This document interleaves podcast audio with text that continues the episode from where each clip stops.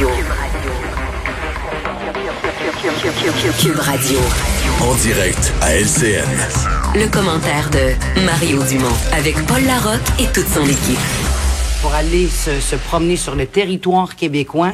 Puis c'est important de dire que chaque hôtel, euh, chaque chalet, chaque pourvoirie, chaque activité touristique qui va se retrouver en forfaitisation aura eu l'autorisation de la santé publique, aura présenté son plan sanitaire, aura été accepté par la santé publique. Donc, les Québécois pourront se déplacer en sécurité dans des hébergements touristiques, de pratiquer des activités touristiques ou d'aller dans des adresses touristiques qui auront eu l'autorisation de la santé publique. Comment cette sélection-là se fait? Point de presse euh, en direct, conçu depuis une trentaine de minutes maintenant, quand même des annonces importantes pour euh, euh, vous aider peut-être à prendre des vacances, vous inciter à, profiter de vos vacances pour vous promener un peu partout au Québec. Tiens, tout de suite, allons en parler avec Emmanuel à travers et, Mario Dumont pour ce, programme-là quand même important. Dans ces, bon, 750 millions de dollars en deux ans, coup de pouce. Il y a beaucoup de, prêts sans intérêt pour les, les entreprises, entre autres choses. Mais euh, d'abord, Emmanuel, je vais commencer avec toi sur euh, l'incitatif pour nous inciter à se promener euh, ici au Québec. Ça, a trois ou quatre volets. Qu'est-ce que tu en penses?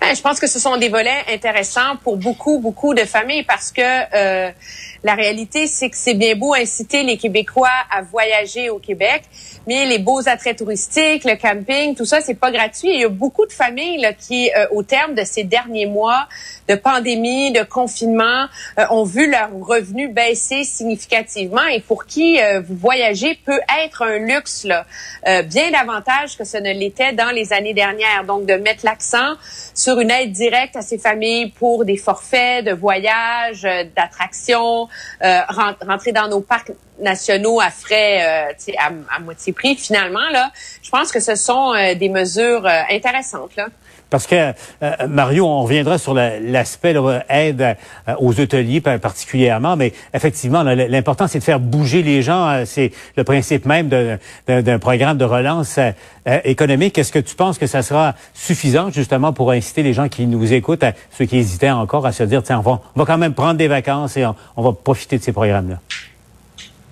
Ben, ce ne sera pas tout le monde, mais il y en a qui vont le faire. Je pense que ça va, ça va avoir un effet. Euh, il faut dire que les messages du gouvernement, c'est c'est des gros revirements là, de situation. On a dit aux gens depuis des semaines, il faut pas sortir de sa région, il faut pas sortir de sa région, il faut pas aller des autres régions. Les gens qui allaient aux abords des autres régions avaient se sentaient quasiment comme des criminels. Mhm. Tout à coup, on dit il faut découvrir le Québec, il faut visiter notre Québec. Euh, tu sais, c'est, ce sont des messages qui arrivent. Puis là, on comprend que la pandémie, le nombre de cas est moins élevé dans plusieurs régions, il n'y en a presque plus, mais c'est quand même des messages là, où la population doit s'ajuster vite du message d'une journée à celui du lendemain. Par contre, euh, bon, moi, de façon générale, que le gouvernement paye les vacances des gens, je suis pas fort là-dessus, mais c'est comme c'est comme le cas d'exception. On voit bien que l'industrie touristique mondiale est toute débalancée. Euh, on voit bien que l'industrie touristique locale va souffrir de ne pas avoir cette présence de touristes étrangers. Donc, c'est un trou immense. Donc, on encourage, donc on, chauffe un peu la machine pour que les Québécois voyagent davantage chez eux. Euh, c'est probablement pas une mauvaise idée. Et, le programme, je signale, allez sur, euh, éventuellement sur euh, tvnouvelle.ca pour connaître les modalités euh, du programme. C'est important, mais je le signale, le, programme Explore Québec existait déjà, mais pour les déplacements en avion, maintenant, on pourrait le faire par la route et profiter. Vous avez entendu les modalités. Là. vous allez dans, une région, donc c'est deux nuitées, puis de participation à, des activités euh, également. Emmanuel, on parle ici, et, c'est amusant, je me faisais la réflexion. Euh, rappelons-nous au début de la gestion de la pandémie, tu sais, on, avait euh, protégé les régions à un certain moment dans les déplacements, et c'est à peu près les mêmes régions qui profitent d'Explore Québec. on voit de, la Gaspésie, les îles, la Côte-Nord, Saguenay-Lac-Saint-Jean, Abitibi-Témiscamingue, et on revient comme ça. Puis effectivement, c'est pas des, dans certains cas, pas, toutes, mais c'est pas des régions qui nécessairement euh, viennent à l'esprit de certaines personnes lorsqu'elles pensent à, leurs vacances. Non, et je pense qu'il y a une opportunité. Euh, contre mauvaise fortune, bon cœur, là, on a souvent euh, les mêmes réflexes d'aller toujours visiter les mêmes régions euh, au Québec, le Saguenay, la Gaspésie, là, viennent à l'esprit le bas du fleuve, etc. Mais il y a, y a, des beautés extraordinaires, des parcs nationaux magnifiques dans toutes les régions du Québec. Et donc, c'est vrai que ça donne une opportunité pour les Québécois d'aller découvrir d'autres choses que de s'en mhm. remettre toujours à nos vieux réflexes si on est pour... Euh, pour passer les vacances estivales ici au Québec. Bien sûr, mais ça place toujours ce, ce débat-là, les régions dans une position un peu difficile. On les voyait il y a quelques semaines, elles étaient, plusieurs d'entre elles étaient très inquiètes de voir euh, les barrages levés, le déconfinement, voir les Montréalais arriver, etc. Je pense que le pari, c'est que depuis et avec les semaines qui restent là avant les gros blocs de vacances là que les choses se calment un peu et que finalement euh, la raison économique prenne le dessus sur la peur. Là. Et, et, le coût des vacances, on doit le dire. Bon, maintenant, revenons sur le terrain politique parce que euh, ça va finalement euh, prendre fin demain, la session parlementaire, à moins qu'un virement de dernière minute. Mario, je commence avec toi, là, 16-30, point de presse de euh, Simon Jolin Barrette, leader parlementaire de la CAQ et de Christian Dubé. il paraît qu'il lance la serviette. les partis d'opposition n'acceptent pas, là, même modifier le projet de loi 61. Mario, bon, euh, on, voyait les arguments euh, du gouvernement en plaidant l'urgence. Il semble-t-il qu'il reporte ça à, septembre. Est-ce qu'on doit conclure que l'urgence n'était pas si urgente que cela, finalement? Ben effectivement, ça peut être euh, perçu comme ça. Moi, je pense quand même qu'il y a un risque pour les partis d'opposition. Euh, moi, je suis en désaccord. Franchement, je suis en désaccord avec ce qu'ils ont fait. Mais le gouvernement s'y est probablement mal pris aussi. est arrivé un peu tard avec un projet euh, qui est, on a voulu trop en mettre, donner des pouvoirs trop extraordinaires. Il y a des, a des erreurs de part et d'autre. Mais je veux dire, inévitablement, moi, je pense que cet été, il y a des travailleurs de la construction qui vont payer pour ça. Là. Il y a des travaux qui vont être retardés. Et euh, je veux dire, je, je, voudrais dire, je voudrais dire un peu ce que j'ai dit hier. Si je suis un, militant de Québec solidaire, regarde, c'est une victoire, il voulait, l'environnement, on est pour l'environnement, puis le gouvernement voulait passer ça vite, l'environnement, pour notre nul coup. Mais si je suis un militant libéral, puis que je pense à long terme, je me dis, bon, là, j'ai fait toute une jambette à la CAQ, là, c'est drôle, là, François Legault est, est le nez sur l'asphalte parce qu'il n'a pas pu passer son projet de loi. Mais à moyen et à long terme, est-ce que comme libéral, je me positionne bien ah. en ne jouant plus la carte économique, en la laissant aux mains de François Legault? Euh, moi, je fais une prédiction, d'ici six mois, un an, vous allez commencer à entendre des voix libérales qui vont qui vont dire ça, là, qui vont dire, hey, il faut qu'on, faut comme parti, on reprenne la carte de l'économie. Oui, mais moi, j'ai comme l'impression ben, c'est comme si le chat était sorti du sac aujourd'hui. Ça fait deux semaines que le gouvernement dit que c'est un projet de loi d'exception, là, puis il faut aller vite, là, vraiment à cause de la pandémie, là. Puis c'est pas vrai, là, que c'est des changements à long terme, là, que le gouvernement veut faire. C'est juste la pandémie, là. Là, aujourd'hui, on a M. Legault qui nous explique très clairement, écoutez, vous le passez pas maintenant, c'est correct. On va les passer à l'automne, les changements, puis on va les mettre permanents parce que dans le fond, là, cette idée-là là, de, de, réforme majeure pour faire avancer les travaux publics euh, beaucoup plus rapidement, ben, c'est pour ça qu'on a été élu. C'était ça notre mandat. Fait que, tant pis. Alors, morale de l'histoire, il vient d'avouer que, je veux dire, c'était du n'importe quoi là, de mettre ça sur le dos de la COVID. C'est un beau prétexte là pour faire avaler, essayer de faire avaler la couleuvre plus facilement à l'opposition. Mais finalement, la raison pour laquelle le gouvernement est capable de vivre avec le risque de reporter ça à l'automne, c'est parce qu'il a les yeux encore plus grands sur l'ampleur des réformes qu'il veut euh, mettre en hmm. place. Je dis pas que ces réformes-là ne sont pas justifiées, mais je pense que le gouvernement, une des raisons pour lesquelles il fait face à un échec comme ça, à l'heure où on se parle face à l'opposition, c'est aussi parce que pendant quelques jours, euh, il a essayé de de vendre une, salade là, à l'ensemble de la population du hmm. Québec là, sur l'urgence de la COVID, quand dans le fond, on sert de ça pour faire des réformes en profondeur qu'on jugeait nécessaires pour l'économie. Mario, un mot avec ton expérience. Je comprends, toujours pas, je comprends toujours pas le vote d'aujourd'hui parce que l'opposition, en votant aujourd'hui sur le principe, aurait juste dit on est d'accord pour la relance. Et là, on se lançait dans un travail parlementaire mm. d'étude du projet de loi de plusieurs jours où le gouvernement se disait prêt à accueillir euh, les, les, amendements de l'opposition. Alors, l'opposition dit essentiellement, ben nous, là, ça ne tente pas. Là. On veut partir en vacances. Votre projet, on y croit pas. on veut partir ah non, en ça, vacances. Je suis d'accord. L'opposition... L'opposition joue une grosse carte parce que le principe du projet de loi, t'es pas obligé. Aujourd'hui, là, ils votaient pas pour le mot à mot. Ils votaient pour dire nous sommes prêts à travailler là-dessus au cours des prochaines semaines. Et aujourd'hui, l'opposition a dit nous ne sommes pas prêts à travailler sur ce, ce projet-là au cours des, des prochaines semaines. Euh, je trouve pas, en bon québécois, je trouve pas ça sharp. Là. Moi, je, je trouve pas que, euh, autant le gouvernement a fait des erreurs aujourd'hui, je comprends pas le vote de l'opposition. En sortie de pandémie, de pas se montrer intéressé à faire le maximum pour une relance de l'économie, pour l'accélération des projets, quitte à se rendre compte au 20 juin, dire, regarde, on a siégé deux semaines dans la commission parlementaire, on a fait nos propositions, nos suggestions, le gouvernement était dessus comme un coin de rue, il a rien accepté. Ça, ça c'est correct. Là. Tu dis, regarde, on, a, on a travaillé, le gouvernement n'a pas accepté nos suggestions, mais de dire, nous, là, on n'est pas prêt à travailler là-dessus, va dire une affaire pour le public, ça fait, on part en vacances. Là. En tout cas, à surveiller. Hein, au, au, cours des, euh, vers 16h30, il y aura un point de presse. On ne sait jamais, peut-être que vos propos seront entendus et, comme disait le grand philosophe américain Yogi Berra, Mario Emmanuel, c'est jamais fini tant que c'est pas fini. Mais euh, à surveiller. Pour l'instant, en tout cas, c'est le gouvernement semble maintenant euh, con, conclure que c'est terminé pour l'instant, projet de loi 61. L'autre grande nouvelle, bien sûr, ce sont les révélations du bureau d'enquête concernant l'ancien chef du PQ, l'ancien délégué du Québec à, New York, André Boisclair. Félix Séguin du bureau d'enquête est avec nous. Félix, on le rappelle donc, vous avez appris au bureau d'enquête à quel point André Boisclair aurait embarrassé le gouvernement du Québec alors qu'il agissait comme, délégué. Euh, c'était, ce sont des révélations qui ont eu une onde de choc considérable un peu partout. Les révélations tiennent sur deux angles bien particuliers, l'angle institutionnel et gouvernemental et l'angle du témoignage de jeunes prostituées toxicomanes euh, du village à Montréal là, qui se plaignent de certaines actions d'André Boisclair euh, sur plusieurs années d'ailleurs.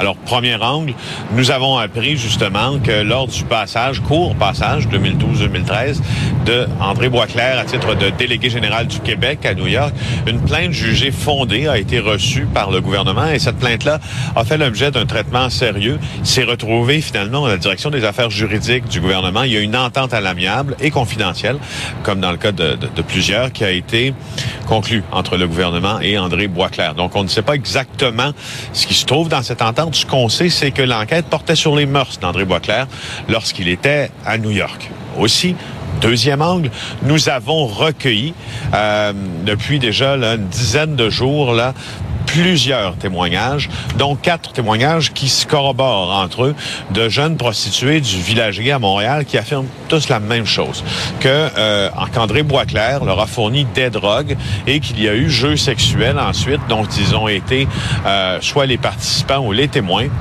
Et ces jeux sexuels en question versaient vers la violence. Euh, euh je reprends les mots là de, de ces témoins-là qu'on a appelé Yves pour protéger son identité. Euh, il a dit, j'étais témoin que mon ami se faisait attacher, donc par le cou, il était attaché à, la rampe de l'escalier et j'ai dû absolument aller le détacher car il était en train de suffoquer. La sœur euh, d'une des personnes qui a côtoyé André Boisclair nous a aussi parlé, elle s'appelle Samia Tivierge. Elle affirme qu'André Boisclair exerçait une emprise sur plusieurs jeunes et profitaient de leur situation de vulnérabilité. Alors, le gouvernement de François Legault, devant ces faits, n'a eu d'autre choix que euh, d'affirmer en point de presse aujourd'hui que des vérifications plus poussées et internes seront menées sur l'épisode Boisclair à New York pour ce qui est du gouvernement. On a demandé euh, de voir, de faire les vérifications sur quelles étaient les, les informations que le gouvernement euh, de l'époque avait. Euh, donc, euh, on, va, on fait ces vérifications. -là. Et moi, j'ai pas plus d'informations que ce que j'ai lu dans le journal ce matin. Là. Donc, on va faire les vérifications, on va regarder ce qui est possible de rendre public. Et ben moi, je veux qu'on soit transparent totalement dans ce dossier-là. Et maintenant, c'est à se demander ce que le Parti québécois à l'époque savait. Parce que nous avons parlé à Nicole Stafford, qui était chef de cabinet de Pauline Marois, qui a nommé André Boisclair à New York. Euh, et euh, elle a confirmé avoir entendu parler d'une plainte, mais affirme n'avoir pas fait, fait le, suivi de cette euh, plainte-là. Alors, réaction euh, politique, toujours avec le Parti québécois et Québec solidaire. C'est un choc assez important. Et je suis pas le seul à être choqué. Tous ceux qui ont lu ça ce matin, avec qui j'ai eu l'occasion d'échanger, euh, personne ne savait ça. Les gens sont libres de faire ce qu'ils veulent dans leur vie, mais quand il y a crime contre la personne, là, c'est criminel. Et euh, c'est la justice qui doit s'en mêler. Alors, vous comprenez bien de mes propos ce matin que je... Ça me trouble, ça me choque, mais la justice est là pour ça. Le Québec est en train de changer, puis que ce qu'on a toléré, on le tolère plus. Ce qu'on a accepté, on l'accepte plus. Puis ça, c'est une bonne nouvelle. Puis c'est pas juste pour, c'est pas juste vrai pour M. Boisclair, hein. c'est vrai pour plusieurs figures de pouvoir qui, au Québec comme ailleurs, ont bénéficié d'un climat de tolérance où, parce qu'on était des big shots, On pouvait s'en permettre. Et ça, c'est en train de changer, puis c'est une belle évolution sociale. Et ce climat de tolérance dont parlait Gabriel Nadeau-Dubois prévalait notamment avant euh, le fameux mouvement euh, MeToo, euh, qui portait aussi énormément sur le consentement des gens qui, avaient des relations sexuelles qui étaient justement non consentantes à un certain point de la relation. Alors ça ouvre sur, sur cet aspect-là, là, selon les jeunes à qui nous avons parlé. Félix Séguin du bureau d'enquête. Donc, euh, les questions qui savait quoi et quel est le contenu d'accord qui a été conclu entre le gouvernement à l'époque et M. Boisclair? Yves, par souci de rigueur journalistique, euh, vous avez tenté d'obtenir des explications, la réaction de, de M. Boisclair. Euh, il refuse de vous parler. Oui, on est dans la région de la Nodière au moment où on vous parle, Paul. On a parcouru une heure quarante de route pour se rendre ici. Euh, il se terre présentement dans un chalet. Euh, je sais qu'il est ici. Euh, on l'a entrevu à l'intérieur. Cependant, Paul, il a refusé de venir répondre à la porte après notre départ. Donc, il a verrouillé les portes également du chalet. Ce ne sont pas... L'actualité n'est évidemment pas en faveur de M. Boisclair. Je pense que la dernière fois, je lui ai parlé il y a quelques mois, alors qu'il était à la tête de l'Institut de développement urbain. Mais depuis, Paul, son accusation grave, notamment d'agression sexuelle armé. Euh, il est discret. Il a même euh, abandonné son numéro de téléphone. Il est disparu carrément des euh, médias sociaux. Alors, on s'est rendu au chalet tantôt. Pas de réponse de sa part. On ignore si on en aura éventuellement. Un petit mot rapide sur Jean-François Lisée, parce qu'il était quand même, faut le rappeler, ministre des Relations internationales au Parti québécois quand André Boisclair, lui, était le délégué général du Québec à New York. Regardez son tweet, Paul. Je n'ai jamais reçu à aucun moment d'informations concernant des actes illégaux, potentiellement illégaux, commis par M. Ministre, on m'a quand même informé de la plainte d'une employée mécontente, mais aucun comportement illégal ne m'a été signalé, a-t-il écrit tantôt sur Twitter. Un petit mot en terminant va dire qu'André Boisclair n'en a évidemment pas fini avec la justice. Il va revenir devant le tribunal le 14 juillet prochain pour comparaître justement en lien, je le disais, avec cette accusation d'agression sexuelle armée. Voilà, Paul. Merci Yves. Retourne à vous, Emmanuel. Euh, Mario, euh, Mario d'abord, euh, comment tu as réagi en apprenant ce qu'on a appris aujourd'hui? Moi, je pardonne l'erreur? Tout le monde en fait. Euh, on peut pas pardonner la mise en place, ni plus ni moins, d'un système, parce que toute l'histoire du recrutement par un autre jeune, on utilise la photo d'un autre jeune pour recruter plusieurs jeunes, c'est très, très grave. Euh, et euh, bon, c'est grave pour André Boisclair, mais moi, je trouve aujourd'hui que le Parti québécois, qui est un parti que je respecte, ils n'ont pas été du tout à la hauteur. Ils se sont lavés les mains de cette affaire-là. Euh, ils ont fait le minimum. Et François Blanchet, qui était ministre de l'Environnement, quand il a été que, il a dû être rapatrié de New York sous une entente confidentielle pour un scandale qu'on on, fermait, on fermait l'épisode dans la parenthèse dans une entente confidentielle, l'a renommé ailleurs au double du salaire de son prédécesseur euh, pour une job où on trouvait même pas son bureau à Montréal. Euh, il y avait un, article de l'époque là-dessus qui disait on cherchait où il travaillait, on savait même pas d'où il travaillait. Et François Blanchet aujourd'hui à Ottawa donne pas de point de presse, s'exprime pas. Écoutez, les gens du Parti québécois là ont soumis André Boisclair au peuple du Québec en disant, nous, on a regardé ça, puis ça devrait être lui, votre premier ministre. Ils ont dit, nous, le Parti québécois, on vous soumet, c'est lui qui devrait être le premier ministre du Québec. C'est quand un parti politique a fait ça, voyant ce qui se passe aujourd'hui, doit prendre ça avec un peu, de plus de gravité, un peu plus de sérieux. Euh, ensuite, ils l'ont nommé dans des grosses fonctions, euh, dont la représentation du Québec. Dans une, il y a deux grosses délégations phares pour le Québec dans sa, sa politique étrangère. Paris, New York. Lui est nommé à New York poste très prestigieux. Euh, on s'entend que c'est pas glorieux, là. Euh, c'est pas glorieux pour l'image du Québec. Mhm. Alors, tout ça mis bout à bout, j'ai trouvé qu'aujourd'hui, compte tenu... Bon, probablement qu'au PQ, ils se sont dit, garde, on est rendu l'Assemblée nationale, le, quatrième parti. Euh, il y a plein d'actualités. Il y a le projet de loi 61, ça brasse, la COVID, il y en a, il y en a. On, on, on, dit, on va baisser la tête, on va laisser passer la tempête, puis on, va être oublié. Mais ça marche pas, cela. Il y a quelque chose... Il y a une dimension où ce grand parti-là doit assumer la gravité de ce qui de ce que le public voit, là, puis les électeurs qui ont voté pour le PQ à l'époque d'André Boisclair, plein de gens aujourd'hui sont sous le choc. En même temps, Emmanuel, il y a la question de la vie privée, du respect de, de, la vie privée, mais il y, a, Mario le souligne, il y a un volet où M. Boisclair euh, était un représentant euh, du gouvernement, un haut fonctionnaire. Euh, ensuite, t'en penses quoi?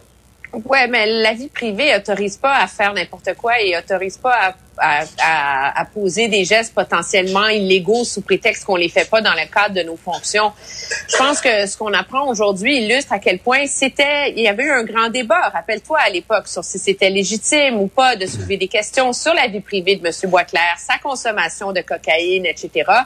Moi, ce qui me surprend, c'est qu'à la lumière de ces allégations-là à l'époque, le Parti québécois avait pas fait une enquête euh, vraiment approfondie là, pour savoir qu'est-ce qu'il en était, quels étaient les risques, qu'est-ce que ça posait. Quand quelqu'un est en position de devenir premier ministre du Québec, c'est pas juste une question euh, de voyeurisme. Là.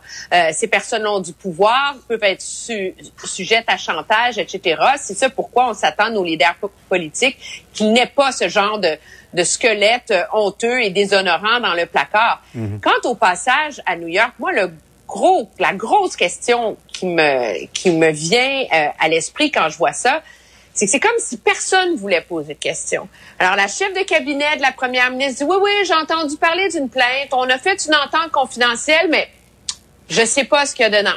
Après ça, le ministre qui est responsable, ils se connaissent bien les deux. Ah, lui non plus, hein, lui c'était pas illégal. Alors, on a comme, c'est clair qu'il y a une volonté euh, d'enterrer cette affaire-là à l'époque, mais aussi une sorte d'aveuglement volontaire là, mm-hmm.